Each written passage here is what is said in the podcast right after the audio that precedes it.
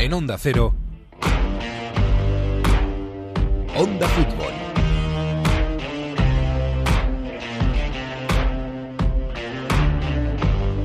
Bueno, pues el Manchester City es inocente, o eso dice el TAS. En una coqueta mansión de Lausana, Suiza, unos juristas han dado la razón al club inglés más rico y a sus prestigiosos abogados y le han dado un revés tremendo al al fair play financiero que creó la FIFA para mantener cierta igualdad en el fútbol y que de momento solo hiere a los pequeños. A pocos kilómetros de allí, en Nyon, Suiza, eh, la UEFA ha dicho que toma nota, derrotada. No sabemos si esto es bueno o malo para el fútbol, pero intuimos que esto es bueno, buenísimo para los grandes magnates que sueñan con dominarlo. El Manchester City seguirá intentando ganar la Champions los próximos años. El fútbol seguirá el camino que marcan las leyes y el mundo, porque sí, resulta que nos creíamos que el fútbol era distinto a todo lo demás y que no iba de esto de tener buenos abogados. Bienvenidos al episodio 44 de Onda Fútbol. En Onda Cero. A ver cómo termina, casi nunca termina en gol, casi nunca termina en gol, casi nunca termina en gol. El Messi hasta el fondo, casi nunca termina en gol. ¡Gol! ¡Casi nunca termina en gol! Onda Fútbol. Fútbol internacional con Miguel Venegas. Palla all'area di rigore, si gira Cassano, magico movimento, Balotelli, rete! Rete! David Villa darting through the middle. He's got it between the two, and he's won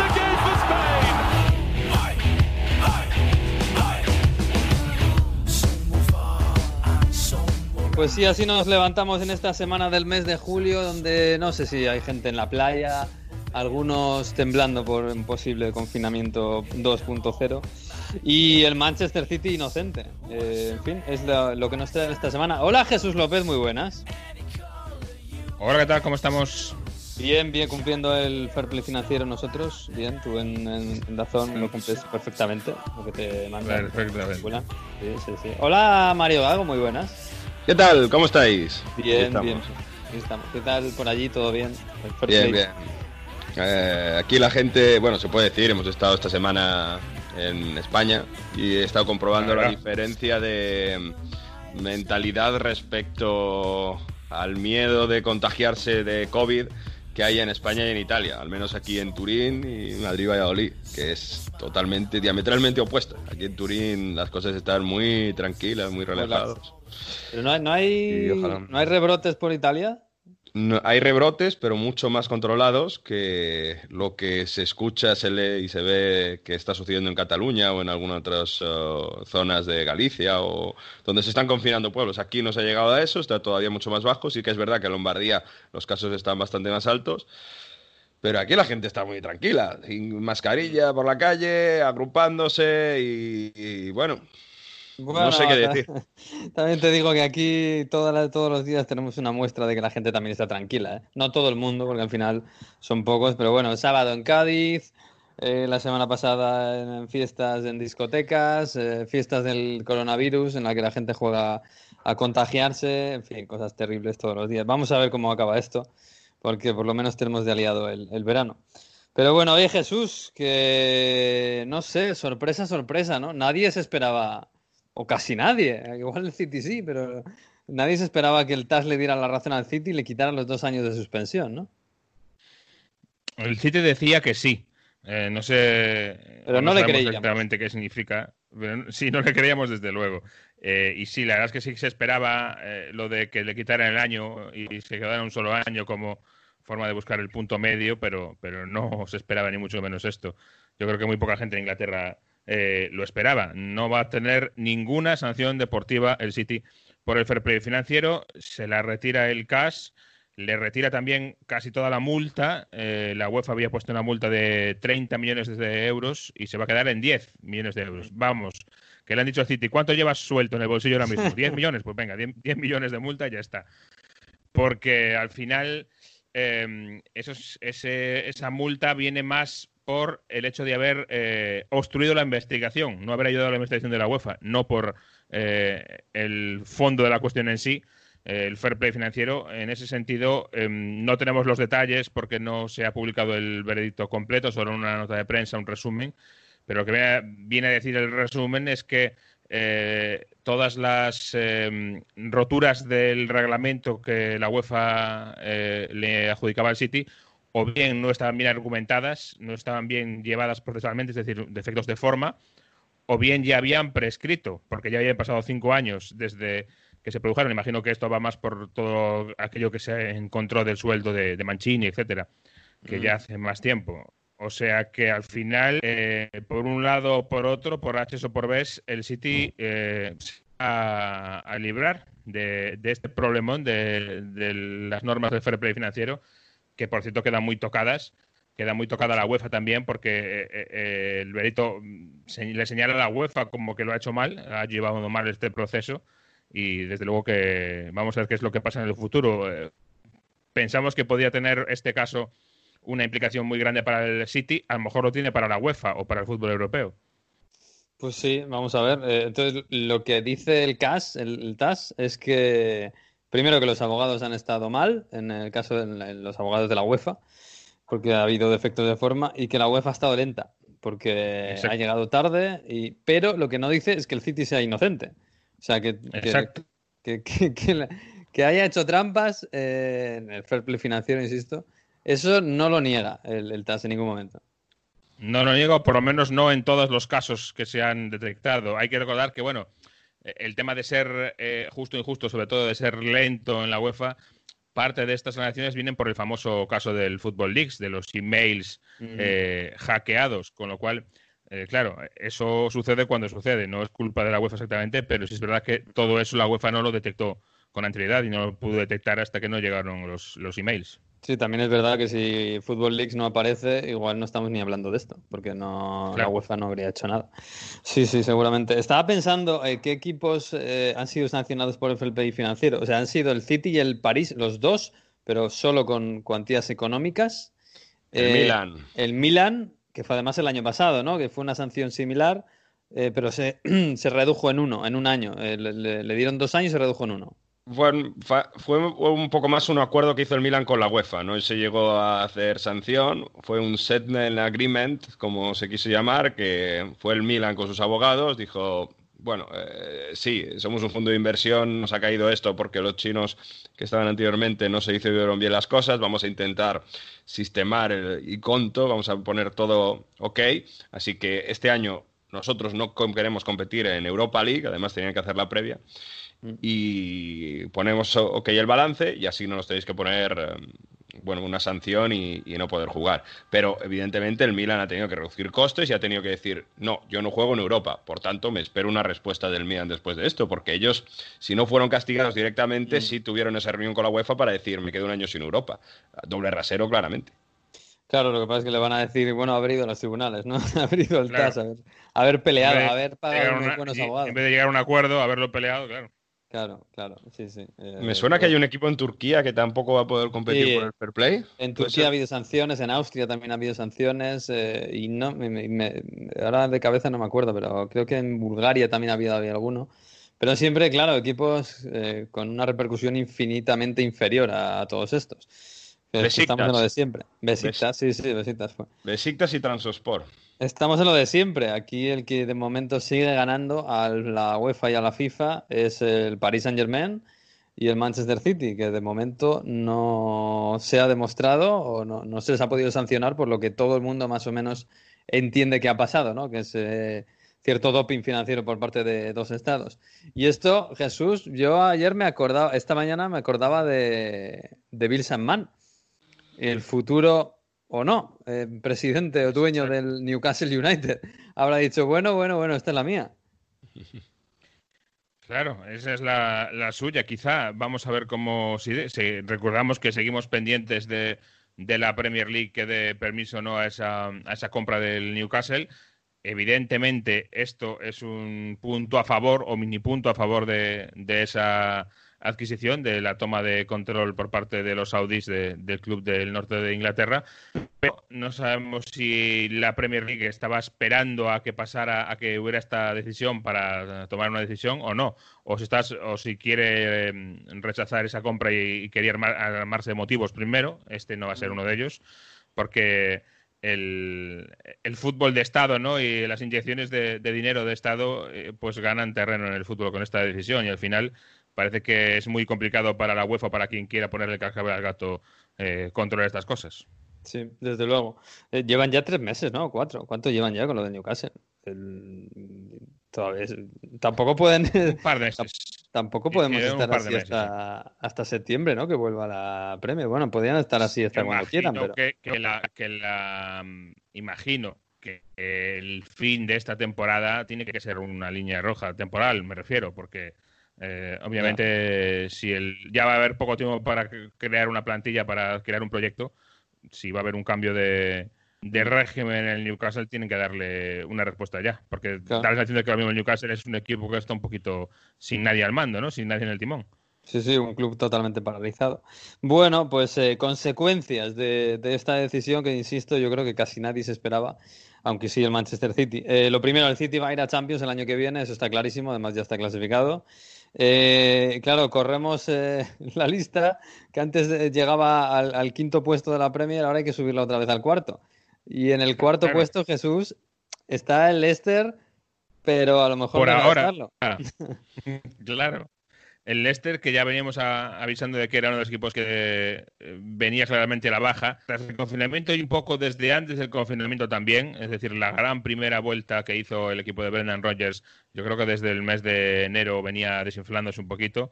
Eh, por el contrario, eh, además ha habido un, un, renacer enorme que no sé si era del todo punto esperado del United, que es el que le va a, amenazar esa cuarta plaza. El United juega hoy, si gana, eh, consigue adelantar al Leicester y al Chelsea. El United puede acabar esta jornada tercero, eh, cuando parecía que tenía que pelear por Europa League. O sea que por ahí eh, Leicester está en dificultades, aunque seguiría un solo punto del Chelsea y todavía aquí hay mucha tela que cortar pero ahora mismo parece que el Leicester y el Chelsea, los dos equipos que llevan todo el año de terceros y cuartos, o casi todo el año, uno de los dos se puede quedar fuera, porque el United, la verdad, es que viene como una moto lanzado. Sí, sí, el United a lo mejor nos esperábamos un poquito un renacer, pero tanto no, ¿eh? Porque está en un momento que da miedo. De cara a la Europa League, por ejemplo, da, una sensación de que es un gran favorito. Eh, y el Leicester Jesús ayer, eh, yo no sé, supongo que es la debilidad mental del momento, ¿no? De saber que estás en un mal momento y que todo te sale mal. Pero ir ganando al Bournemouth 0-1, al Bournemouth que está, está en zona de descenso, les vas ganando 0-1 y en 20 minutos te hacen cuatro goles y te humillan de esa manera. Eh, puede ser un gol, si hoy, como puede ser, como sería lo normal, pierden esa plaza Champions, puede ser un golpe anímico que, ya, del que ya no se puedan levantar, ¿eh? Sí, es, es, posible. Sí, ya queda muy poquito, pero es verdad que Leicester venía dando síntomas de flaqueza eh, durante un tiempo y, esa derrota tan gruesa ante el, ante el Bournemouth eh, puede ser el, golpe definitivo. Un equipo que estaba un poquito fuera de su, de su hábitat natural, por mucho que haya ganado la liga hace poco, no estamos acostumbrados a verlo ahí. Un equipo muy joven también. Y, mm. que, y que se ha deshinchado, que no ha sido capaz de mantener el, nivel y lo tenía bastante sencillo, ¿eh? tenía que mantenerse en zona eh, Champions y de repente entre que ha pegado un bajoncito de resultados y que la quinta plaza ha desaparecido de la ecuación, eh, ahora se ve dentro en un abismo en un día, se puede ver desde eh, más o menos seguro con la plaza de Champions a ver la perdida. Así que vamos a ver si esto hunde al equipo de Brendan Rodgers o le supone un, estímulo para, rebotar. Vamos a verlo, porque además a Leicester todavía quedan partidos para por lo menos pasar al Chelsea. Tiene em, una oportunidad enorme para ellos, una oportunidad muy eh, significativa. Vamos a verlo. Eh, ahora mismo la verdad es que eh, el gran favorito para tener plaza Champions es el, United mm. y el Chelsea, y esa es la buena noticia para Brendan Rodgers, el Chelsea tampoco es que esté mostrando una fortaleza gigantesca, con lo cual es un poquito carrera de cojos por ese cuarto puesto ahora mismo, porque ya Tottenham y Arsenal no parece que vayan a llegar con lo cual, por ahí puede haber algún tipo de, esperanza para, el equipo de Brendan Rodgers. Ojo a Wolverhampton, ¿no? A mí le veo ahí con opciones. Sí, está un poco más lejos porque son ya cuatro puntos y, quedan solo tres jornadas. Mm. Tenía opciones con la quinta plaza, con la sanción del City, claro. Pero ahora, ahora ya, yo creo que con Europa League se va a conformar. Lo tiene más, más difícil. Y, y es verdad que es otro equipo que al que yo personalmente le veía un poco mal por las nuevas normas de confinamiento, sobre todo por el tema de los cinco cambios, eh, teniendo en cuenta que el Wolverhampton es un equipo de Sota Caballo y Rey, no tiene gran profundidad de plantilla. Pero es verdad que, fíjate, hay un, un efecto claro para mí de eh, el mayor tiempo que ha tenido la Premier para, para prepararse físicamente, que es que al principio un poco sí, pero ahora se hacen muy poquitos cambios en la Premier. ¿eh? Eh, muchas veces no se agotan los cinco cambios o se hacen los tres. Em, no se hacen cambios hasta bien entradas una parte de muchos partidos. Es decir, que yo creo que es la liga menos afectada por ese, por ese tema de los cinco cambios. No los están usando casi la mayoría de entrenadores. Y, eso también se nota mucho también se, nota igual la temperatura, ¿no? Eh, porque, y, ahí también te, tiro la del cooling break, porque a mí me parece que el cooling break en Inglaterra molesta más que otra cosa, ¿eh? Porque corta mucho el ritmo, hay partidos que, que, al final una parte se te hace muy pesada, porque, porque el cooling break al final les, les, corta todo y a un partido que de por sí a lo mejor no es muy no es muy intenso. Y eso ni encima en Inglaterra, vamos, que yo imagino que allí habrá gente que se esté quejando. Porque además es que por temperatura, lógicamente, no necesitan el cooling break. A lo mejor sí por acumulación de partidos, pero no por, no por temperatura. Por cierto, y es verdad que el cooling break es otra de las cosas más eh, discutibles. Eso en la Premier es obvio que, no se va a quedar, eh, por si hay alguna duda en, otras ligas, porque es muy obvio que rompe el ritmo de partido. Eh, yo sigo diciendo que este fútbol post-confinamiento está siendo de peor calidad claramente que el, que el que teníamos antes y una de las eh, razones más claras es el, tema del cooling break para mí porque rompe el ritmo de los partidos. Y fíjate eh, lo que le queda al Leicester City para acabar la temporada qué partido le queda eh, Leicester City Sheffield United mm. Tottenham Leicester City casi podemos decir rival directo por Europa aunque Tottenham está ya un poco descartado por la Champions por lo menos. Y última jornada atención 26 de julio en el King Power Stadium Leicester City Manchester United.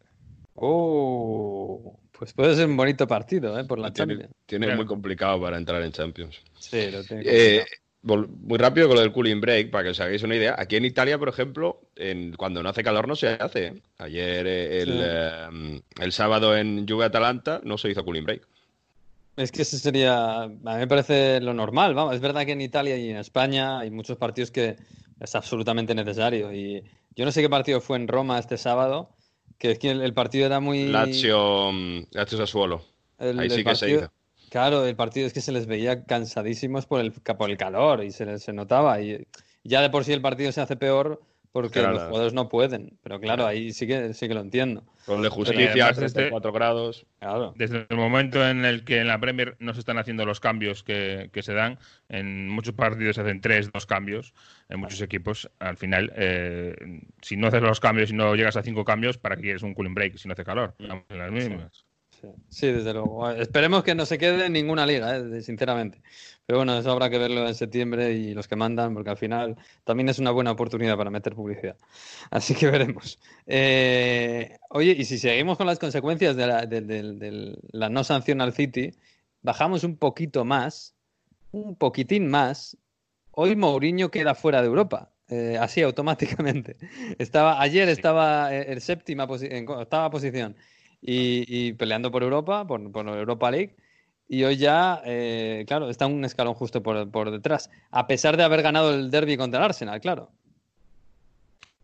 Claro, a pesar de haber ganado el derby contra Arsenal, que le palió para pasar de la novena plaza a la octava, eh, no va a tener eh, de momento plaza Champions, esa plaza Europa, esa octava plaza. Por cierto, significa que ahora mismo tanto Tottenham como Arsenal están los dos fuera de Europa, que me parece eh, absolutamente eh, novedoso. Eh, Sheffield es séptimo, está a dos puntos por encima del Tottenham, a cuatro por encima del Arsenal. El Arsenal está al borde de quedarse ya definitivamente fuera de Europa, si no cambia mucho la cosa. si no gana la FA que no parece probable. Exacto. Por delante están los Wolves con 55, que tienen ya un pequeñito eh, colchón para Europa, pero es verdad que es que podría quedarse fuera de Europa el Wolverhampton todavía, que está con 55. Todavía no sabemos qué va a pasar. El Leicester ya está demasiado arriba, eh, iba a pelear seguro por la Champions, pero del sexto para del sexto al noveno mm, puede pasar lo que sea. Mm. Pues sí, desde luego, desde luego.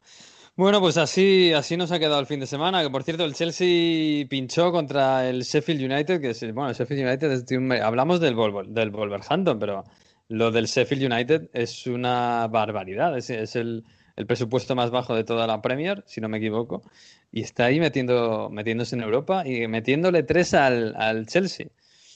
Que Jesús, me, claro, me decías que es un equipo, está siendo muy irregular, ¿no? Es capaz de hacer muy buenos partidos y capaz de, dar petardazos como este contra el Sheffield United, ¿no? Sí, es verdad. Eh, al final, eh, bueno, en, general en esta, en esta temporada de la Premier League ha sido eh, muchos equipos se ven en esa situación de que hay mucha mucha variación, pero el Chelsea especialmente y cuando ah, empezó también decíamos ojo con el Chelsea que es un equipo muy joven que por tanto va a estar muy afectado por la irregularidad y, lo hemos visto, ¿no? Eh, es verdad que eh, ha tenido bajones, un bajón importante antes del confinamiento y de ahí se recuperó bien y ahora se mantiene en, buen nivel, pero eh, el test delante del Sheffield es una muestra de que es un, equipo todavía inmaduro. Que mm. por, otra, parte es lógico, ¿no? Que, este equipo sea inmaduro, recién llegado Frank Lampard, muchos jugadores nuevos, muchos jugadores muy jóvenes, no es tampoco algo para llevarse las manos a cabeza, pero eh, en una pelea por la cuarta plaza tan cerrada como es esta, eh, otra derrota de estas mm, te puede eh, dejar fuera, porque es que no tiene ningún tipo de margen el Chelsea para permitirse otras derrotas. tiene los Lobos viniendo detrás, aunque ahora mismo este tercero que puede ser cuarto si gana el, United. Lo bueno que tiene el Chelsea, que tiene la, algún algún buen eh, motivo para la alegría en el calendario. Jugado con el Norwich, que está ya descendido, con lo cual ese tiene que ser un partido fácil, una victoria eh, sencilla para el Chelsea. Luego juega con el Liverpool, que acaba de perder sus primeros puntos en casa, ya ha ganado, no es un partido fácil ni mucho menos, pero desde luego que es la mejor, mm, el mejor momento para jugar contra Liverpool en Anfield, eso sin duda. Y eh, otra vez, ojo a la última jornada, la última jornada puede eh, haber chispas porque el Chelsea se juega en la última jornada con el, Wolverhampton. Que va a ser otro equipo que va a estar peleando por Europa seguro. O sea que esa última jornada de la Premier eh, va a ser de, infarto. Por cierto, el Wolverhampton este, este fin de semana vi el gol que marcó, creo que fue Diego Jota. El pase de Rubén Neves es una barbaridad de pases, es, pornografía pura, hmm. es, brutal, de verdad. Este jugador yo no sé si va a seguir en el Wolverhampton, porque tampoco hace mucho ruido, ¿no? Externamente, por lo menos aquí España no llega muchos ecos de que le quiera fichar nadie, pero es un jugadorazo espectacular. Un jugador muy, muy importante. Tiene varios el Wolverhampton, ¿eh? Tiene varios que Jiménez. mucho. Se me ocurre el más claro Jiménez, está claro. Raúl Jiménez, Adama Traoré, eh, ojito porque, claro, ahí tienen la ventaja mm, de que al ser un equipo, digamos, íntimamente relacionado con el agente de la mayoría de los jugadores, hmm. Mm, va a tener más eh, posibilidades de poder eh, retener a su talento, pero aún así em, yo creo que se van a venir bastantes halcones sobre la plantilla del, del Wolverhampton, que es un club, a pesar de todo, visita su campo, si visita su ciudad deportiva como he estado yo, relativamente pequeño en Inglaterra eh, y mm. una localidad pequeñita, localidad casi satélite de, Birmingham. Y además ahí ya no solo querrán hacer negocio el equipo para mantenerse y para tal, también la gente querrán hacer sus negocios. O sea que seguramente este verano habrá, habrá noticia. Oye, por cierto, este fin de semana también ha habido, no sé si ha habido muchos homenajes, porque claro, no hay público, eh, hay minutos de silencio en todos los partidos por los por las víctimas del coronavirus, etcétera. Pero se ha muerto un mito del fútbol inglés, ¿no? El, hermanísimo para muchos, Jackie Charlton, que fue central del Leicester, campeón del mundo en Inglaterra, seleccionador irlandés, también muy querido por allí. Eh, bueno, yo vi en el videomarcador de Manchester City que le hacían un pequeño homenaje, pero claro, no he visto más por, por, estas cosas que tiene el, el fútbol post-COVID.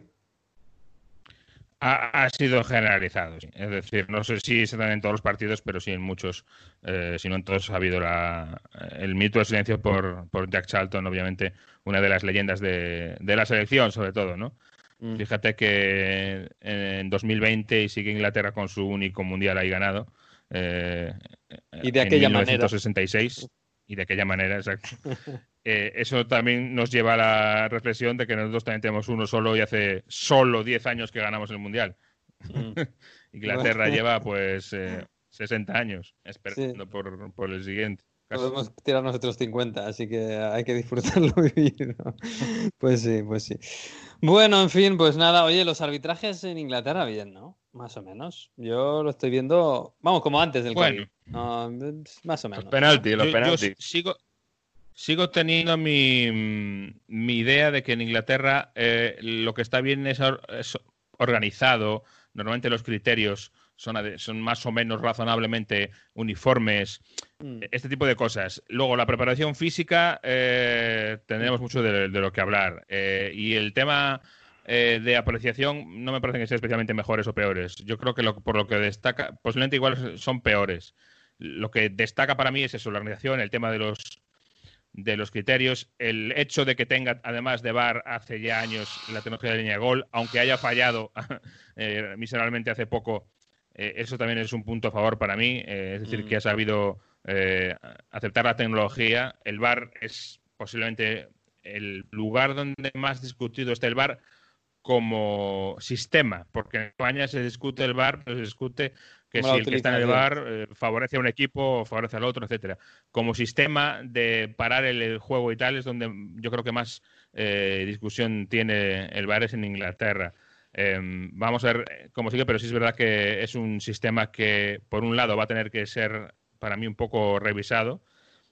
Por otro lado, es un sistema que le está, mm, le está quitando protagonismo de los errores a los, a los colegiados en muchas ocasiones. Hablamos mucho más del VAR y de que si Florentino llamó a, a Rubiales, que, que, que, del árbitro furanito de tal que vive en no sé dónde, eh, aquellas campañas que había un poco y que si trabaja en un banco donde la gente iba en el banco a protestar al árbitro, no, sé si os acordáis de todo aquello. Es decir, que le hemos quitado un poco el foco de esas decisiones o de esos errores al árbitro como persona y se habla más del sistema, ya sabes que en esta época nos gusta más hablar de las conspiraciones eh, del sistema eh, oscuros y abstractas, ¿no? Pues por ahí viene un poco la cosa. Bueno, pues yo creo que en Inglaterra, dentro de lo que cabe, más o menos está bien. Ahora, lo de Italia, lo de Italia, en fin, vamos a hablar un poco de lo de Italia.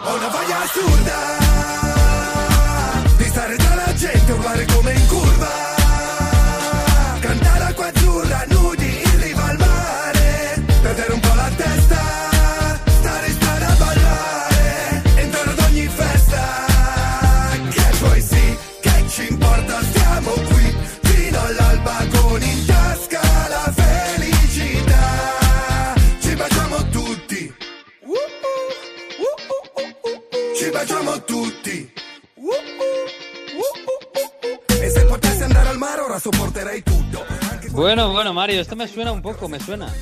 Tenemos de vuelta a J-Ax con la canción de este verano suya, una bolia absurda, que quiere decir, tengo unas ganas absurdas de, bueno, estar entre la gente, cantar, gritar como si estuviese en curva, bueno, pasar el verano y perder un poco la cabeza para bailar.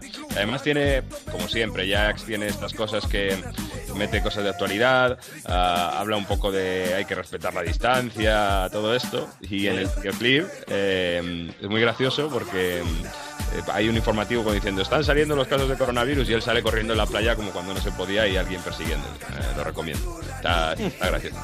Está la cosa sensible, Bueno, oye, muy sensible está la cosa con el bar. Vamos a ver. Yo no sé, Jesús dice que ahí está donde, de donde más está entredicho el bar.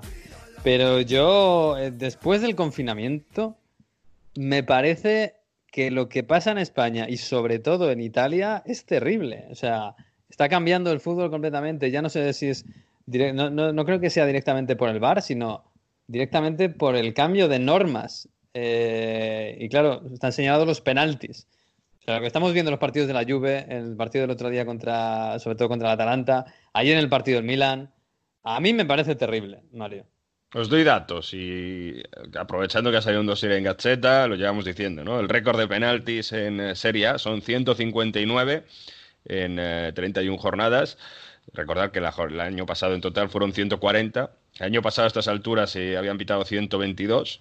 Es decir, se han pitado más de 30 penaltis más en los mismos partidos. Eh, ya sabéis que la liga también están subiendo, son 145 con cuatro jornadas más disputadas. Pero, por ejemplo, en Premier, que es la comparación que se hace, se han pitado hasta el momento 83 penaltis respecto a los 103 que se habían pitado la temporada pasada. Es decir, eh, estamos a unas cifras casi, bueno, pues 80 penaltis de diferencia, casi. Que, claro. Eh, casi el doble, es una barbaridad. ¿eh? Sí, sí, sí. el caso es que si se ven em, con estas manos dentro del área, que todas las veces que el defensa o el rival toca la mano toca el balón con la mano, se pita penalti. Ha pasado en ese lluvia Atalanta, donde acabó muy penalizado el equipo de Gasperini, porque sobre el campo dominó y ejerció mejores oportunidades sobre la Juventus, pero luego, pues un centro de Dybala, que le toca de Ron intentando apartar los brazos, y, sobre todo el penalti del 2-2, donde Higuaín claramente va a tirar a la mano a Muriel, o a Muriel, eh, que tiene la mano despegada, pero no, quiere cortar un balón, pues esto ha tenido bastante polémica en Italia, además del penalti que hacen a Bonaventura en el Napoli, donde toca balón y luego toca al, al, al, centrocampista del Milan, a Bonaventura. Eh, podemos ir más, la mano de Bonucci contra el Milan, la mano de Lige en el derby. Hay casos infinitos porque están pitando prácticamente ocho o nueve penaltis por jornada en esto, sobre todo después del parón. Y claro, aquí la gente se queja mucho, sobre todo de las manos. Y os quiero poner esto de Gatuso, que le preguntaban ayer después de, este, de ese Napoli-Milan que acabó 2-2, sobre este tema de las manos en el área. A me ancora, io ancora non mi capacito come si fa a pensare che un giocatore deve sistemáticamente meter le mani dietro la schiena y debe estar Dice Gatuso que obviamente eh, para jugarle al fútbol las manos son importantes para equilibrarse y dice que no concibe cómo un futbolista tiene que estar todo el rato escondiendo las manos, que eso es otro deporte y quien ha jugado al fútbol que lo sabe. Entonces dice que hay que revisar esto porque están pitando demasiados penaltis y que esto no es fútbol. Mm. Yo os he pasado una acción que, que ha sucedido en eh, Aston Villa Crystal Palace en la jornada de Premier League y no han mm. pitado penalti. Yo no sé qué opináis, pero aquí todo el mundo eh, tenemos un lío tremendo. ¿Qué se tiene que hacer? Pitar estos, estos casos penaltis. Antes eso no se pitaba, pero en Italia se pita siempre. Yo, yo ya, ya lo he dicho, a mí me parece una barbaridad pitar ese tipo de penaltis. Es que el, penalti, el primero que le pitan al Atalanta en contra, la Juve a favor, eh, no recuerdo qué central era, pero eh, va a defender con las manos atadas atrás, eh, eh, juntas. pero en, el gesto que hace justo para levantar la pierna, porque va, a seguir la jugada, va a centrar el Dybala, se le va la mano porque, porque a lo mejor si no se cae, o sea, porque, porque utilizamos las manos como equilibrio, ¿no? Y ese gesto de justo levantar la mano es el que le hace que le den la mano. Pero a mí pitar eso me parece una barbaridad, sinceramente. Es que al final, al final los penaltis tienen mucho más peso en el fútbol, en los resultados y, muchas veces en azar. Ya no solo el azar de, fallar un penalti o meterlo, sino el, azar de que la pelota te dé en la mano. Ya si nos vamos a que Higuaín intenta buscar las manos del rival y que hay gente que va a ir buscando la zona donde están las manos, ya, pues es que a mí me parece una barbaridad, sinceramente. A mí, incluso, es que el, partido del, del Juve Atalanta de este sábado es un paradigma absoluto. Entonces hizo que la Atalanta fue mejor. Es que la Atalanta le dio un baño a la Juve. Cosa que parece increíble y que, tiene un mérito espectacular y que incluso... La primera parte fue increíble, sí. La primera parte fue espectacular, física y técnicamente la Atalanta estuvo muy por encima. Y eso era, eh, o sea, eh, era el que el Atalanta fuera capaz de levantarse así en la temporada y, llegar a, disputarle al final la, la, Liga a la Juve era buenísimo para para el fútbol. Y dos penaltis de esta, de esta manera acaban con todo. Acaban con un empate injusto y con, y con la Juve prácticamente campeona. Y esta semana ya no hay interés en, quién va a ganar la liga porque todo el mundo sabe que va a ganar la Juve. Seguramente la habría ganado igual, pero habría habido emoción hasta el final. Ah, en, con esos dos penaltis aprovecho para contar que Cristiano Ronaldo se ha puesto con 28 goles, lleva 11 goles de penalti y está un gol solo de Inmóvil que no, ha marcado prácticamente después de este confinamiento, con, como la Lazio está de bajón, la Juve está a 8 puntos de la Lazio, si gana el Inter al Torino, el Inter se pondría segundo y también a 8 puntos, la Atalanta queda a 9 y e insisto, insistías tú lo del baño del Atalanta, que bien jugó, qué ritmo tiene y cómo manda a jugadores a, a, gol de una manera extraordinaria. Es el primer equipo en más de 60 años de Serie A que manda a tres jugadores diferentes con 15 goles o más en el campeonato. Y es que Muriel lleva 17, marcó Duan Zapata y se suma a los 15 que también tenía Josip Filicic y el que marcó es Malinovski, que ya sabéis que es eh, nuestro jugador fetiche de Onda Fútbol, que siempre lo ponemos porque nos encanta, nos encanta el centrocampista de Ucrania y tiene un talento. Hizo después del gol una jugada que si le sale regateando dos defensas de la Juve, que es tremenda. Y tema Juve, eh, pues la verdad es que salvó los muebles, está hablando más del penalti y de las acciones polémicas, pero de nuevo, después del blackout que sufrió en San Siro, un bajón mental que no se explica, después de meterte 0-2, del gol de Rabiot, de que todo va bien, marca Cristiano, te duermes en, contra el Milan, te marcan cuatro goles. Bueno, pues contra Atalanta se vio como que este ritmo de competición, pues en Champions no le va a valer, eso seguro. Pero claro, como no reaccionen... La, la, gente dando por sentado que la Juve va a ganar la novena liga consecutiva, mirando a la Champions que tienen que remontarle al Lyon y luego ya eh, ver qué pasa con el, con el Madrid, ¿no? Sería con el City. Eh, pero claro, eh, está la Juve para remontarle al Lyon. Es verdad que por el otro lado el Lyon no está haciendo amistoso, va a hacer amistoso si no tiene ritmo de competición. Pero de verdad que la gente salía muy preocupada de lo mal y, el poco ritmo que tiene esta Juventus y sobre todo el poco carácter. Es que estamos hablando que los primeros 20 y 25 minutos de juego el Atalanta tenía un 70% de posesión de balón. El sarrismo que venía a dominar los partidos y a jugar de tiki-taka en la Juve y hacer lo que hacía en Napoli, pues eh, ni, por asomo logró ese dominio. Matuidi en el centro del campo muy gris, no jugó Pjanic, dice Sarri que tenía problemas musculares, que no lo quiso arriesgar y por eso, bueno, no jugó ni un minuto. Bentancur intenta aguantar, pero no es lo mismo. Y sobre todo, bueno, pues da mucho la impresión de que están tirando Cristiano, Dybala y, bueno, más o menos como puede Bonucci en defensa, pero no hay ni la idea de juego, ni la intensidad, ni, ni, sobre todo la frescura y las ganas de ganar, de competir que había otros años.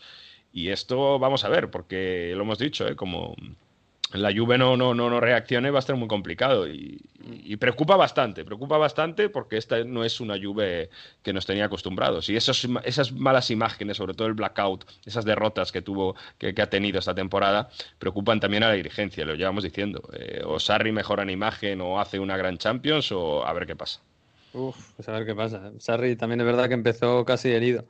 Pero bueno, por cierto, de, bueno, la Lazio se nos ha caído, tiene un meritazo, la verdad, que ya ha estado hasta el final, pero lleva tres derrotas consecutivas, el equipo se descompone ya, eh, no sé si físicamente o mentalmente. Mentalmente, mentalmente, seguro, porque fijaos que se decía siempre que esta Lazio, bueno, es spensierata, se dice en italiano, no juega sin pensar mucho, sin darse cuenta que es la anti-Juve, que, bueno, va tranquilamente, se la juega, va al ataque cuando estás dos meses encerrado, con todo el mundo diciendo a ver si vuelve el fútbol para que la Lazio le compita, le pueda quitar el escudeto a la Juve. Cuando Lotito está diciendo hay que volver por a toda costa que queremos ganar el escudeto a la Juve. Cuando Lotito te va a la ciudad deportiva a decir venga chicos tenéis que estar a tope que cuando vuelvamos a quitar el escudeto a la Juve, al final esa presión mentalmente cuando las primeras el primer partido que perdieron en Bergamo contra el Atalanta les ha sacado les ha hecho factura y mentalmente el equipo, además de las lesiones ¿eh? y de todo esto físicamente que, no están aguantando de jugar cada otros días, pero mentalmente les ha hecho mucho daño y se ha visto en el campo. Cuando, cuando empató el Sassuolo, el equipo se vino abajo totalmente porque dijeron, otra vez no nos salen las cosas. Mm. Pues sí, al final se nos ha caído. No hay anti-Juve en la Lazio, no hay anti-Juve en la Atalanta, que, que, casi hace el milagro de llegar desde donde venía. Eh, y tampoco el Inter, eh, que el Inter en teoría sí que estaba un poquito obligado a ser el anti-Juve. Yo no digo eh, ganarle la liga a la Juve ¿eh? el primer año, desde luego. Pero competir hasta el final, igual sí que había que pedírselo a Conte, ¿no? Y no, no, al final no lo va a pelear ni al final ni un mes antes del final. Hay un tema también psicológico preocupante en el Inter, porque son ya tres partidos que se les han ido, no voy a decir con todo a favor, pero sí con muchas cosas a favor para que estar arriba. Fijaos que si gana Inter a Torino son ocho puntos, pero sí no hubiese desperdiciado contra el Boloña ir 1-0 con penalti a favor y acabando contra 10 mucho rato, serían dos, dos, puntos más, seis puntos. Si contra el Sassuolo, que también fallas un penalti, un gol en la línea, ibas ganando en el minuto 90, te dejas empatar, otros dos puntos. Bueno, contra el Boloña serían tres puntos más que perdió. O sea, tres y dos, cinco. Sería tres puntos de la Juve. Teniendo en cuenta que la Juve tiene que jugar las últimas jornadas contra la Roma, hay un Juve Lazio que todos pensábamos que iba a ser patita Scudetto ya, pues eh, para nada el 20 de julio. En definitiva, que, que, se la podía jugar si no hubiese fallado contra el Verona, si no hubiese, tenías el 2-1 también en los últimos minutos, el equipo mentalmente baja, pues ya serían, pues eso, estaría a tiro de un partido si no se hubiese fallado así. ¿Qué pasa? Mentalmente el equipo, eh, los minutos 60 se, se viene abajo y hay una imagen, en Verona sobre todo, donde hay un cooling break, en este partido sí, eh, bueno, pues eh, todos los entrenadores sabéis que aprovechan para dar instrucciones, Sí, sabemos cómo es Conte, que, que, que Conte, además es que sin público se tenía que escuchar todo el rato, porque no para de gritar. Bueno, pues en ese partido Conte, en ese cooling break ya ni siquiera habla, está como cabizbajo, no, no, no, no tiene, no siente ese impulso que puede mejorar a los jugadores. Ahí se comenta por aquí, sobre todo en Milán, que bueno, Conte se lleva quejando mucho de que la plantilla, de que eh, los chicos tienen que dar más, que este nivel se necesita. Como El año, la semana pasada traía un audio donde decía, aquí el Inter, si quieres demostrar que eres del Inter, que eres un equipo grande, tienes que subir el nivel. Si no, no estás. Bueno, pues todo eso parece que les ha pasado de vueltas a los jugadores. Eso Jesús seguro que le suena del Chelsea, porque aunque ganó la liga el primer año, ¿cómo acabó la plantilla y la dirigencia con el Chelsea? Mm, Se preguntan a Sí, bueno, eh, a los primeros dos meses ya eh, estaban un poquito hartos de Antonio Conte, pero como ganaban, pues los jugadores obviamente se lo, se lo guardan para sí, pero, eh, pero sobre todo en el tema de los jugadores es distinto lo de la, yo creo que lo de la directiva. El tema de los jugadores es porque eh, tiene un régimen de entrenamientos eh, muy, muy, muy, muy brutal y no es capaz de suavizarlo por otra parte, porque eso también lo hace Klopp y, y sin embargo, fíjate qué buena relación tiene Klopp con, con sus futbolistas, ¿no? Casi paterno filial y, y con el tema de Antonio Conte es, es lo contrario. Es que Conte te llama a casa a la noche a ver si estás o te has salido a tomar cervezas, ¿eh? Que por, por cierto, Brozovic, uno que, que en las últimas jornadas ha recibido multa porque se le ha visto por ahí, a, no ha pasado un test de alcoholemia, pues todas esas cosas, Conte las Ah. vigila mu- muchísimo, muchísimo. Y decía Conte, después de ese empate en Verona, una cosa que ha elevado las alarmas a todo el mundo, y es que, bueno, con un tono muy decaído, es que al final de temporada vamos a ver lo que pasa, porque si no hay lo que se necesita para ganar. Cioè, io se devo dire qualcosa, ripeto, a fine anno ehm, faremo delle considerazioni, farò le mie considerazioni, il club farà delle considerazioni e, e niente, quindi se c'è qualcosa da, da dire lo, lo dirò al club e a tutti, a tutti Uh, piacerebbe, piacerebbe se puede marchar bisogna Conte después de un año solo. Hay quien dice que no aguanta o que ve que los jugadores ya no le siguen, que él insiste en meter presión y, ya como que han pasado, ¿no? De dos meses eh, entero llamando Conte y metiéndole tanta, tanta presión, al final pues se han pasado de giros y, y- y esto no lo aguanta el entrenador del Inter. Hay quien dice que la dirigencia chin- chinesa, la dirigencia de Suning, que son chinos, que estas cosas de atacar siempre no le hacen mucha gracia y que si no hay resultados, pues que a lo mejor se deberían de pensar que si merece la pena tener a Conte porque lo están pagando mucho. Y, y entre todo esto hay quien eh, ha sacado en eh, la prensa, sobre todo escrita, que si Conte tendría que dimitir, porque tampoco la relación con Marota es tan buena, si los dirigentes, bueno, llegan a un acuerdo, porque esto no va más hacia adelante con este clima de tensión, el sustituto podría ser Massimiliano Allegri, que es no, de nuevo Allegri sustituyendo a Conte. Eh, pare- parece una broma, pero bueno, estas son las noticias que salen. Yo os tengo que decir, eh, lo que ha hablado un poco Milán, es que me parece muy raro que una inversión, un proyecto donde Conte es el líder y todo se ha construido en torno a Conte, se ha fichado a Archaf porque lo quería Conte, que es muy complicado que Conte no siga. Pero bueno, las noticias, los rumores y de lo que se habla en Italia es esto y yo os lo cuento. Bueno, bueno, bueno, pues habrá que esperar, ¿eh? porque sí, Conte es un tipo especial, pero eso ya lo sabían cuando lo ficharon. Así que. Oye, noticias que para cerrar. Ha vuelto Zaniolo a la Roma, bueno, ya venía Sí. jugando y ha marcado un gran gol contra el Brescia. Bueno, un La- gran gol con ayuda del portero también, ¿eh? Pero bueno. Bueno, pero ahí está. Y esto es bastante importante. La Roma que, bueno, mete ahí un poco de colchón para jugar Europa League el próximo año. Y tema salvación. Está muy interesante. Van a bajar Brescia y Spal.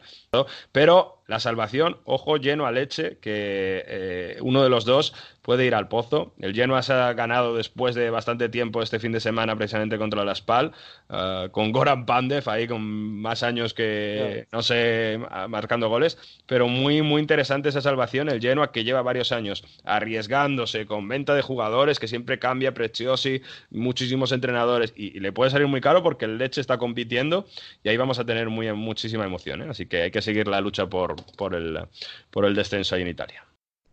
Bueno, bueno, pues ahora aquí en Europa estamos enfangados con el final de las temporadas, pero queríamos saber también cómo están por allí por Sudamérica y en Argentina. Hablábamos hace, pues yo creo que un mes o dos meses con, con Juan y Guillem al principio de todo esto, para interesarnos de cómo estaba allí el tema del COVID y el confinamiento y el fútbol que había parado.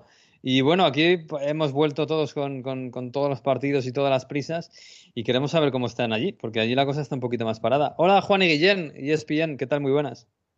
Hola Miguel, hola Mario, un placer como siempre hablar con, con, ustedes y aquí sí, aquí está más parado y más dividido el país, ¿no? En lo que es la capital federal y, Buenos Aires eh, con respecto al resto del país, en donde en algunas provincias ya hay, entre comillas, una normalidad, una vieja normalidad, con bares, con restaurantes abiertos, con otro tipo de, disposiciones para la gente, para la movilidad de la gente en cuanto a sus salidas, pero el, foco de, la pandemia está atacando muy fuertemente o el, o el pico se está dando en lo que es la capital federal y lo que es el, el, conurbano, que sería lo que rodea la capital ya en la provincia de Buenos Aires, y ahí está nucleado gran parte del fútbol argentino, ¿no? Todos los equipos están allí, con lo cual eh, está parado. Eh, la última novedad, les comento, es que se, se aprobó un protocolo o se terminó de decidir un protocolo que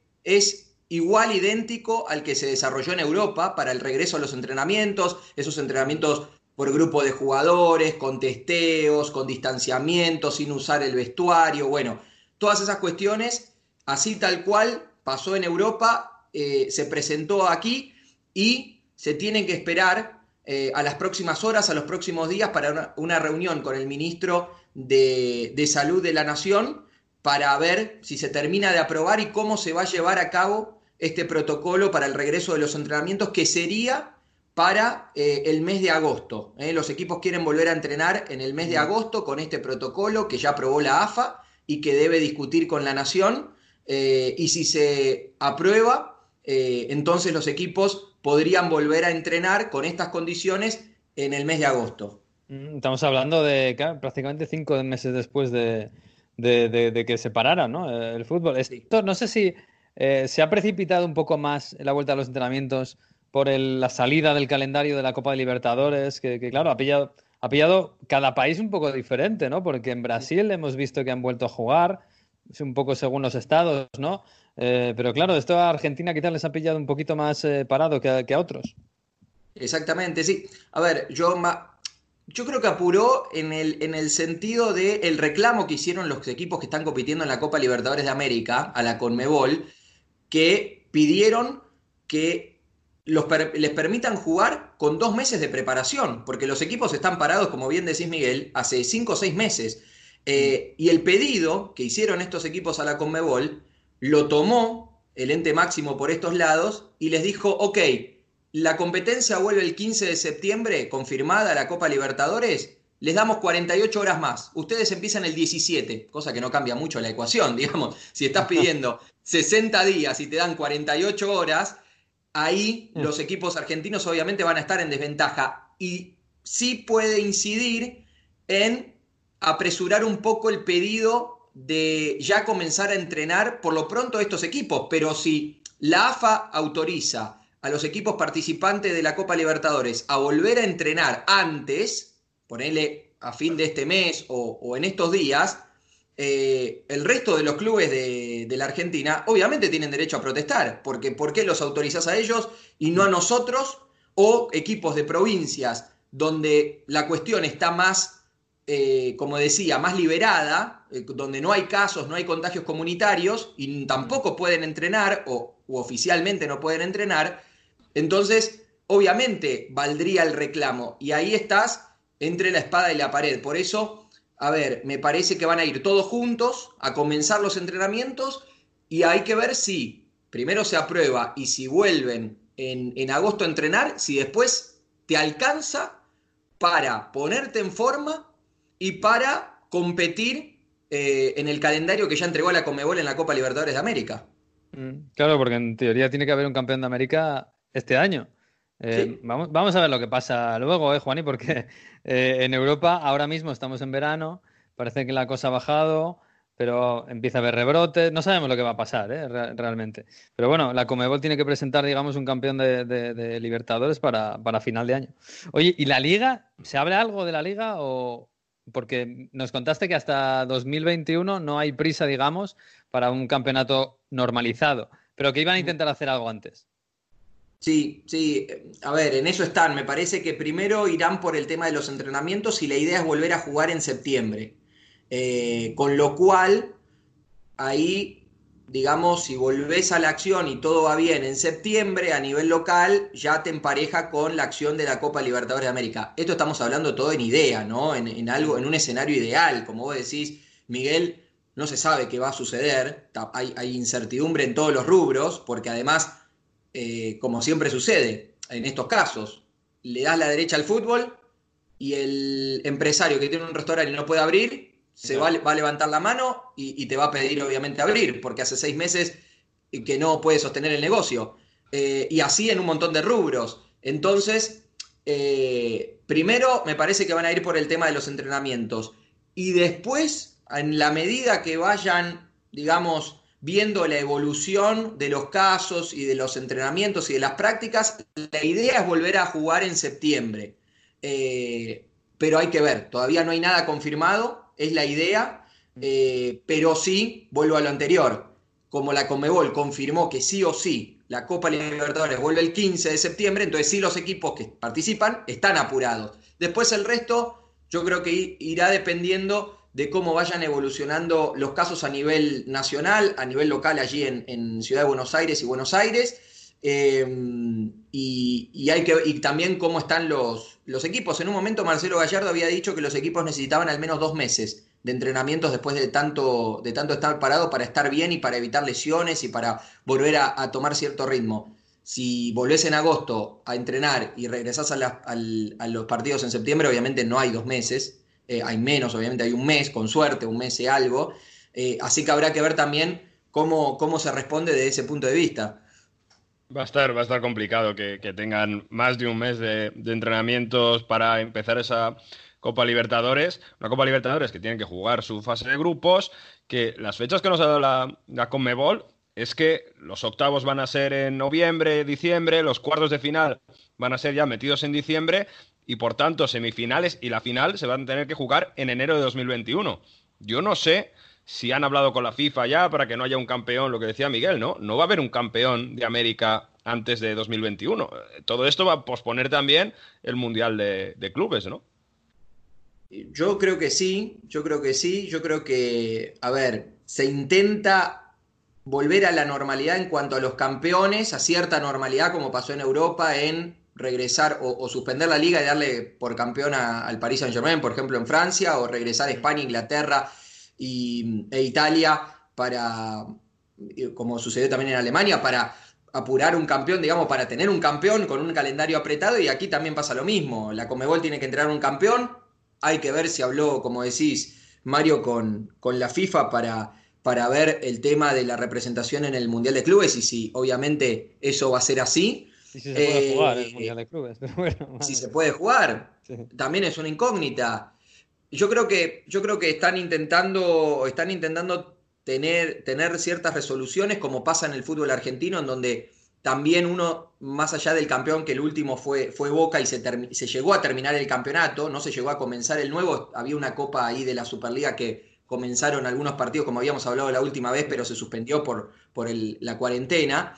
Eh, pero yo creo que se intenta, a ver, volver a, una cierta normalidad, entre comillas, armar algo rápido para tener, sobre todo, clasificados a próximas copas y para definir eh, ascensos. No recordemos que no va a haber descensos en, de, la primera a la segunda, pero sí ascensos, con lo cual, y, el presidente de la AFA, eh, Tapia, dijo que los ascensos se tienen que resolver en cancha, con lo cual se intenta apurar para tener en cancha ascensos, para tener un mini certamen, para la clasificación a las próximas copas, y lo mismo pasa con la Comebol, tener un campeón de América, pero teniendo en cuenta la disparidad de situaciones en el continente. Como decía eh, Miguel, Brasil eh, ya vemos acción. Uruguay casi no tiene casos de, coronavirus. Chile está más complicado, pero en Paraguay no, en Paraguay están bien. Eh, lo mismo sucede, bueno, el fútbol de Perú que ya va a regresar. Eh, entonces, y acá en la Argentina todavía estamos evaluando el tema del, protocolo. A ver, con lo cual hay una disparidad enorme en el continente en cuanto al, al presente de cada uno de los equipos. Y eso, la Conmebol me parece que en cierto punto lo tiene en cuenta, pero al estar presionado por entregar un ganador, los mira a los que están en desventaja y les dicen, y bueno, es como diciendo, y la verdad, bueno, no quiero decir un, eh, digamos, pero, bueno, a ver, embromate, embromate, eh, no sé, ¿qué querés que haga? No, no puedo resolverlo vos. Eh, lo mismo que lo mismo que sucedió en Europa con el PSG, que Ahora recién ayer vimos una goleada en un amistoso, pero fue campeón y no continuó la liga. Y cuando los equipos de España, Inglaterra, Italia están en, en, constante movimiento y, teniendo mucha más, digamos, eh, mucha más jerarquía en cuanto a sus rivales y, mucho más eh, continuidad en los movimientos, y la UEFA la miró al PSG y dijo, y bueno, y tengo ahí la, y la Champions, y cómo llegó a la Champions, y bueno, y no sé, y es así. Claro, Juan, pero, ¿no? ¿no? hay mucha respuesta lógica en estas situaciones. Pero ¿qué dice la, cuál es la opinión general en Argentina respecto a que en Brasil, bueno, ya hemos visto que en Brasil, ya hemos hablado aquí en Onda Fútbol, que van, vuelve el fútbol a pesar de los casos que hay, a pesar de que hay un hospital de campaña, eso es tremendo. Pero en Paraguay va a empezar ahora a finales de julio, lo que decías tú, en agosto debería volver en, Chile, en Perú, en Colombia. Pero en, ¿qué, ¿qué dice la gente de por qué en Argentina no hay un plan como casi el resto, quitando Venezuela, yo creo que, no sé si Ecuador, es el único país que, todavía no tiene un plan fijo para volver, ¿no? Mira, yo creo que, a ver, mi sensación es que la gente, eh, esto, esto pegó tanto, impactó tanto a nivel social y a nivel económico, que yo creo que por primera vez siento que el, fútbol ha quedado un poco relegado, ahora va tomando un poco más de fuerza por esto, por estas noticias del regreso a, mm. digamos, a, los entrenamientos, por el protocolo. Yo creo que cuando se acerque más la fecha del reinicio del campeonato y cuando pase un poco esto, la gente va a volver a tomar ese espíritu de fútbol. Eh, cuando se acerque la Copa Libertadores de América, obviamente si vos preguntás a un hincha de Boca, un hincha de River, a un hincha de Tigre, de Defensa y Justicia, a ver, de los equipos que estaban participando, obviamente no van a estar contentos porque dicen, mi equipo no entrena, no, no juega, eh, hay cuestiones por resolver contractuales, eh, de mercado de pases y obviamente si vos lo ponés en esa situación va a estar en desventaja y va a decir, no, va a estar de acuerdo con, esto de, un mundo dispar en cuanto a las oportunidades y en cuanto a, cierta lógica. Pero el futbolero, yo creo que siempre, obviamente en, Argentina, como en España, son países muy futboleros, son países donde se vive el fútbol de una manera muy, muy, muy particular, en donde el fútbol muchas veces sirve de escape para situaciones de la vida real. Pero yo creo que esto ha pegado tan fuerte a nivel social y a nivel económico, hay tantos problemas hay tantos inconvenientes que, que de alguna manera el fútbol en estos meses obviamente al no poder volver ha quedado un poco relegado en cuanto obviamente a noticias, en cuanto a, la gente tener la cabeza puesta en el fútbol mm. y, no en otras cosas mucho más graves que una crisis que nunca, nunca se vio, nunca se vio, mm. porque es la peor crisis en cuanto a, estructura que, se, que, se, vive en los últimos 100 años, con lo cual eh, creo, Mario, con respecto a tu pregunta, que digamos, eh, te entiendo a nivel viste, social, futbolero. Yo creo que ahora recién con la noticia del protocolo y la vuelta a los entrenamientos y ciertas noticias del mercado que van apareciendo y de algunos contratos y, de algunas cuestiones, va resurgiendo un cierto ambiente futbolero en donde, bueno, se vienen los entrenamientos, cuando empieza a rodar la pelota y cuando empiezan las imágenes de los equipos entrenando va a volver la noticia del fútbol en la, en la televisión eh, y, y, va a regresar, la, cuando regrese la actividad también los partidos. Pero, pero en estos meses, Mario, te digo que como nunca se vio eh, que el fútbol quedó a un lado, primero resolvamos ciertas cuestiones sí. y después ve. Eh, y como, eh, como, es lógico, digamos. Sí, sí, totalmente, totalmente. Fíjate bueno. que en un país como Argentina, tan, tan, tan loco a veces por el fútbol, que incluso parece que es lo más importante de todo y, y ahora mismo no está pensando en el, en el fútbol. Pues ¿Cómo está siendo todo esto, ¿no? toda esta locura que estamos viviendo? Bueno, eh, por lo demás, eh, por ahí se, se, ve un poco luz al final del túnel. Mm. Y aquí, a ver, como te decía, Miguel, eh, digamos, lo complicado, el pico, supuestamente estamos llegando al pico de, de, de, los contagios en Ciudad de Buenos Aires, reitero, y en Buenos Aires, mm. eh, donde está el foco de, de, la pandemia, donde ahora estamos, vamos a salir el día 17 de una cuarentena estricta de dos semanas, volvimos atrás mm. eh, en, en, Ciudad de Buenos Aires y en Buenos Aires, en el resto del país, en, en muchas provincias no se volvió atrás, ni mucho menos, y, y está bastante abierto porque no hay circulación y porque están los casos controlados pero uno, uno, por lo que uno ve y lo que uno escucha, veníamos con el pico, el pico llega en abril, el pico llega en mayo, el pico llega en junio, bueno, no sí. llegaba nunca al pico y supuestamente ahora estamos llegando a un cierto pico de contagios y empezará a caer, si Dios quiere, eh, y se va a empezar a ver un poquito la luz al final del túnel, como vos decís, Miguel, en donde para que se termine una vez de, de, por todas de, de, todo esto, ya digamos, la gente a nivel social y a nivel económico, obviamente, eh, hay muchos problemas porque hace seis meses que mucha gente no puede trabajar, los restaurantes están abiertos, los bares tampoco, los comercios tampoco, muchos de ellos. Eh, obviamente, hay mucha gente que se ha quedado sin trabajo, lamentablemente, muchas suspensiones, bueno, como alrededor del mundo, ¿no? Pero. Aquí venías de una situación un poco más inestable que en ciertas partes del mundo, se siente mucho más. Eh, pero bueno, Dios quiera, Miguel, que con respecto a lo que vos decís, ya hayamos llegado al pico o estemos atravesándolo, empiezan a caer los casos, se, empieza a normalizar, aquí estamos en pleno invierno, obviamente, julio, con, mucho frío, que eso también trae ciertas complicaciones para la salud de las personas. Eh, y que, que, que, pase todo esto, ¿no? Que pase sí. todo esto y que volvamos a, a tener una vida normal, que, que muchas veces uno la tenía justamente como normal y, y normalizaba ciertas situaciones y al perderlas uno quiere, quiere regresar ¿no? A, allí. Y sí, bueno, sí. esperemos, esperemos echa, que así sea. Se echa de menos la normalidad cuando no está, desde luego. Y, y el fútbol forma parte de, de, eso, de la, de la normalidad. Así que nada, pues eh, Juan, y os mandamos un abrazo muy, muy fuerte y mucha suerte y la misma que, hay, que en todo el mundo. Que pase esto lo antes posible y volvamos a esa bonita normalidad. Un abrazo. Exactamente. Mi, abrazo Miguel, abrazo Mario y que pase también para volver a viajar a España, que, que, se extraña, que no se puede viajar desde acá todavía, así que, que se, que se pueda habilitar todo, así podemos, sí. podemos encontrarnos y podemos, podemos viajar de nuevo. Así que un abrazo grande para los dos. Un abrazo, chao. Un abrazo. Bueno, bueno, está por ahí Alberto Fernández. Hola Alberto, muy buenas. Muy buenas, ¿qué tal estáis? Muy bien, muy Oye, ¿viste el partido del París ayer?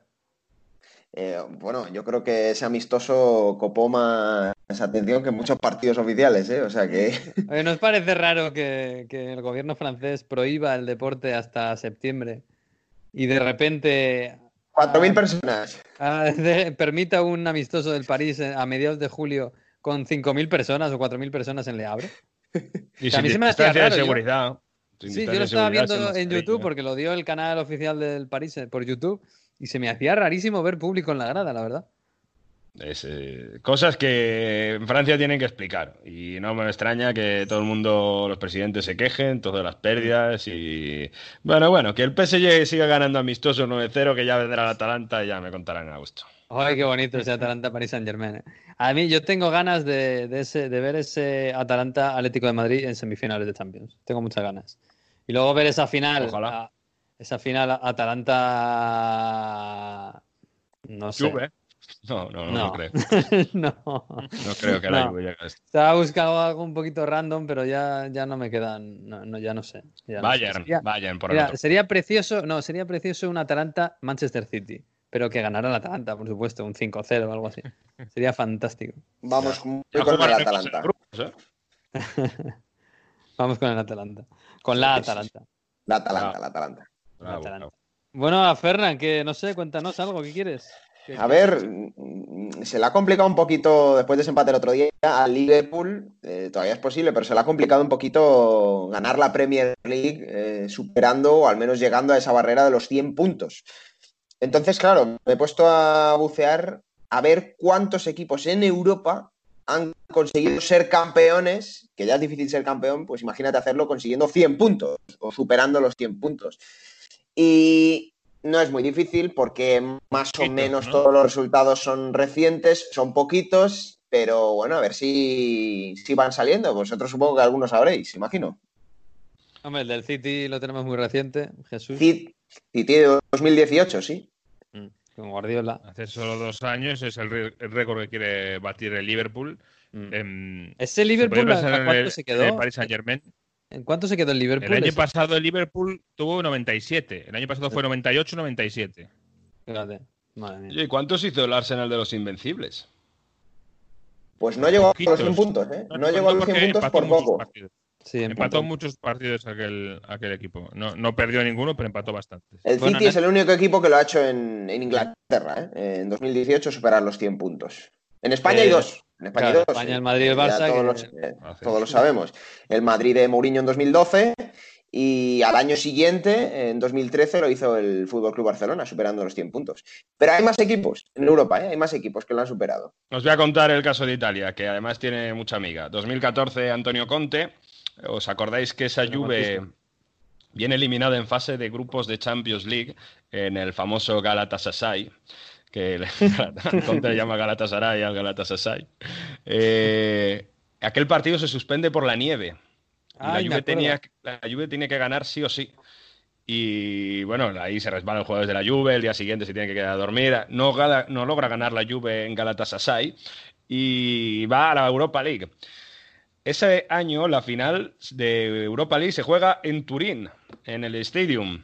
La final que acabó llegando el Sevilla y gana contra el Benfica, seguro que os acordáis, la maldición otra Sí. vez. Benfica de- En semifinales hay un Juve-Benfica donde la Juve, eh, bueno, Conte con la liga ya ganada, decide eh, en liga no hacer rotaciones, mete los titulares y luego acaba eliminado con el Benfica en semifinales, en una tragedia en casa, cuando todo parecía que ya estaba hecho, porque bueno, habían jugado buen partido fuera de casa y juega con los titulares en liga a pesar de eso. ¿Por qué? Porque tenía entre ceja y ceja llegar a los 102 puntos que consigue récord absoluto de un equipo en, eh, en la Serie A. Último partido de liga, Juventus Cagliari, me re- creo que es, no estoy seguro. Viene en el libro de Andrea Pirlo y dice, Antonio Conte ese día todos, bueno, pues eh, tranquilamente hablando, riendo del último partido de liga, ya para festejar, no sé qué, incluso Buffon estaba no sé qué.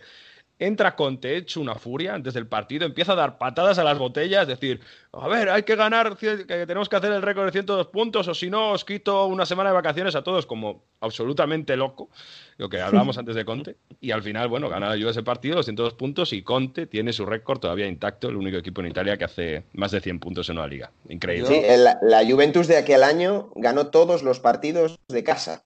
Todos los partidos No, de casa. todos menos uno, que por cierto, eh, durante la semana pasada hablábamos del Milan Juve, que ha sido el, decían, "Joder, ¿hace cuánto que no le marcan tres goles, cuatro goles en una remontada a la Juve en mucho tiempo? Bueno, pues la Juve pierde un partido ese año solo. Y es el precedente de lo que pasó en Milán. 4-2 en, en, en Florencia contra la Fiore de Giuseppe Rossi que hace triplete y Joaquín. Yo en esto, o sea, a mí me suena una marcianada total. Yo no empatizo en nada a un tío que ya tiene la liga ganada y que se empeña en hacer 100 puntos por batir un récord. De verdad que a mí lo de los récords, no, yo no.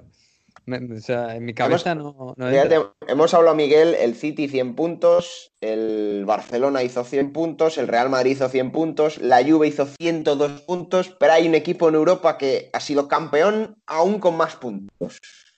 Pero no en las grandes ligas, por supuesto. No, no es de las grandes ligas. Eso es. Pero es un histórico, ¿eh? Y en- a nivel europeo también es histórico. Bueno, bueno. mm, Un- Una liga que era de dos siempre y ahora es de uno solo. Un equipo que canta el Juno desde los partidos también. Ahí si bien Hombre, encaminados. El, el- el Celtic de. Glasgow. El Celtic de Glasgow. ¿Qué temporada? ¿Qué temporada fue eso? ¿Lo tienes por ahí? En el, en el año 2002 hizo 103 puntos con Martin O'Neill en el banquillo y bueno, eh, el delantero era Henrik Larsson, hizo 29 goles y, y son 103 puntos. Tiene el récord de, de Europa. Pues eso tiene más mérito de lo que yo pensaba, porque yo pensaba que serían los últimos años cuando no estaba el Rangers, pero entonces sí estaba el Rangers. Es verdad que Sí. aquí el equipo con Martin O'Neill era, era iba a decir espectacular. Bueno, para el nivel del Celtic era de lo mejor que ha tenido, si no lo mejor en los últimos años, en los últimos, las últimas décadas. Pues sí, Y, pues bueno, bueno. yo desconozco si hay algún otro equipo en alguna otra liga inferior o menor en Europa Mm. o fuera de Europa, ¿eh? Si en Sudamérica o por todo el planeta fútbol ha habido algún equipo que ha superado los 100 puntos, pues oye, si hay algún oyente que lo sabe, que nos lo haga saber. Pues De estoy todos pensando. modos, y, y- y voy a cerrar, eh, me parece que para cerrar un, eh, el juego con una nota muy pesimista, pero el análisis que yo hago es que de todos estos casos de grandes ligas con un ganador de 100 puntos o más, son todos muy recientes. Sí. Eh, excepto el Celtic, el, todos de la década que acabamos de terminar. Sí. O sea que vamos Hay para atrás un poquito en el fútbol, no. a lo mejor. Mm. Exacto. Estaba, Sí. estaba mirando, analizando esa, esa liga del Celtic. Pierde un partido eh, contra el Aberdeen 2-0. El resto, bueno, gana o empata. Pero es, esta, en ese caso, la Premiership de, de Escocia, hay primera fase y segunda fase. O sea, de esto de Sí. que hacen eh, primero 33 partidos y luego se dividen un poco como, como en Bélgica, ¿no? Luego el Championship Group con los seis mejores de, de la liga y ahí, bueno, pues se suman más esos puntos. O sea que, bueno, y en esa última fase el Celtic no, no acabó, no perdió ningún partido y el Rangers quedó segundo con 85, que claro, como decía Miguel, estando el Rangers en esa liga tiene mucho más mérito. Sí, también es verdad que Ahí- lo de los tres puntos es relativamente reciente. Eh, antes eran dos.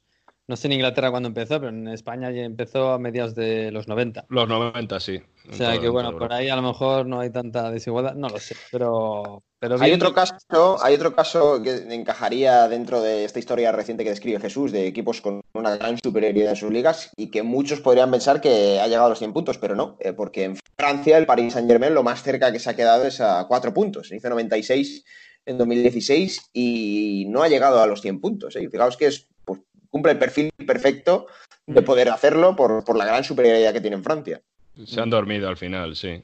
Yo estoy Sí. pensando, eh, a lo mejor, eh, no, no sé, habría que mirar y poco a poco, pero con dos puntos a lo mejor algún Milan de esos históricos, incluso de Saki, tendría mucha más diferencia, no lo sé, pero Mm. es verdad que seguro, mira, una, deberes para esta semana, a ver eh, qué campeones han ganado con máxima diferencia, por eso, ¿no? Para comparar, pues oye, los años 70, 80, incluso el Inter de Lenio Herrera, todos estos, pues yo creo que alguno habrá, o la Juve de, de Charles, de, de Sibori y demás.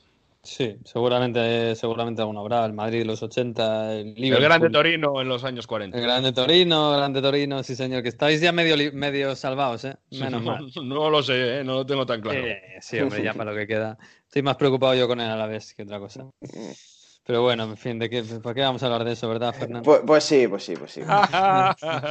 Yo solo Bueno, digo una cosa, solo digo una cosa, podemos llegar a las últimas dos jornadas, a la última jornada en España, jugándose dos equipos el título de liga contra dos equipos que tienen que salvarse.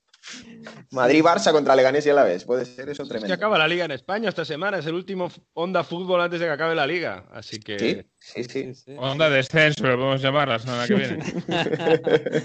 Sí, sí, onda premios. Bueno, oye, ya que estáis aquí, vamos a escuchar todos a, al curso, a Víctor Gómez, el profesor. Curso de Historia Futbolística 2019-2020. Aquí viene el maestro de cuadernos de Heródoto a hablarnos de... ¿De qué habla? Del cacho histórico.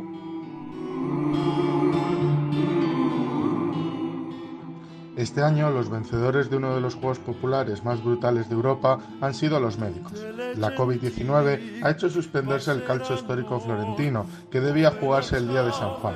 Los organizadores decidieron nombrar como vencedores a los cuatro hospitales de Florencia, en consonancia con los cuatro barrios históricos de la ciudad que compiten en la plaza de Santa Croce para ser los vencedores de este calcio histórico florentino. Estos días, Netflix ha realizado el lanzamiento de Home Games, donde ha dado a conocer al gran público este juego, del que ya hablamos en un Onda Fútbol hace un par de años. Hoy, sin embargo, me gustaría hacer hincapié en el nacimiento de este juego. Como precedentes tienen muchos posibles orígenes. Se habla de un juego, juego griego que llamaban Esferomaquia o un juego romano llamado Arpastum. Durante la Edad Media era normal ver a los eh, florentinos jugar al calcio, a la pala, por la calle o en las plazas y organizar pequeños partidos. Uno de los primeros de los que se tiene más renombre y fue uno de los partidos más importantes y recordados tuvo lugar en 1530, exactamente el 17 de febrero. En Florencia estaba siendo asediada por las tropas germano-españolas del emperador Carlos V.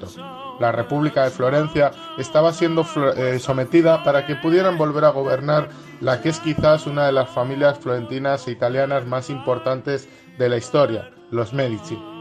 Aun pasando hambre y siendo asediados, los florentinos organizaron un gran corteo festivo y organizaron un partido en la plaza de Santa Croce para reírse de su enemigo.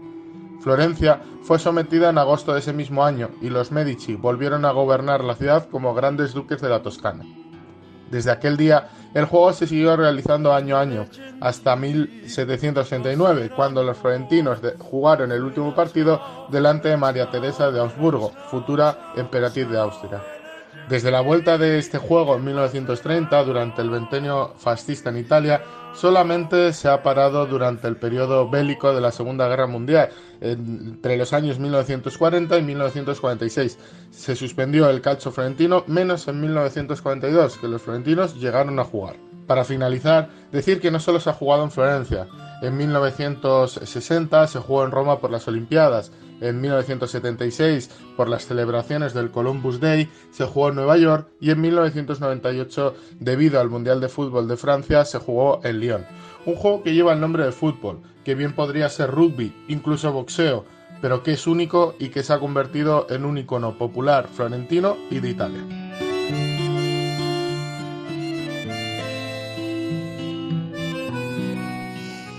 Bueno, qué bonito, qué bonito y qué brutal, ¿eh? el calcio histórico. algún día me gustaría ir a verlo a Florencia, eh, Mario. Pero no es fácil, ¿eh? pilla mal, ¿eh? Es, fácil. Es, como lo del palio de Siena, ¿no? Que es, complicadísimo. Bueno, yo recomiendo ¿eh? lo que ha dicho Víctor de este juegos locales de Netflix, son 20 minutos y hablan con jugadores de este calcio histórico son personas un poco particulares, pero para que os deis cuenta, está muy bien grabado y las imágenes, pues oye, eh, no lo que decía, no sé si es boxeo, si es fútbol, rugby o qué, pero mola verlo, está guay, está guay. Una batalla acampada, así directamente. Bueno, chicos, que nada, eh, agarrad fuerte, eh, que queda la última curva, que ya la semana que viene acaba esto. Abrazo, cuidado. Chao, chao, chao. Pues sí, pues sí, se va acabando esto. La semana que viene haremos eh, Onda Fútbol, eh, más o menos como llevamos haciendo toda la temporada. Eh, así que el lunes que viene, a partir de la, la una de la tarde en Onda 0.es, en la app, en las redes sociales, en todos lados donde hay podcast en el mundo, estará colgado el episodio 45 de Onda Fútbol. De lo que venga después ya veremos. Seguiremos en, en pie mientras dura el fútbol. Así que pásenlo bien, disfrútenlo del verano, del fútbol Adiós.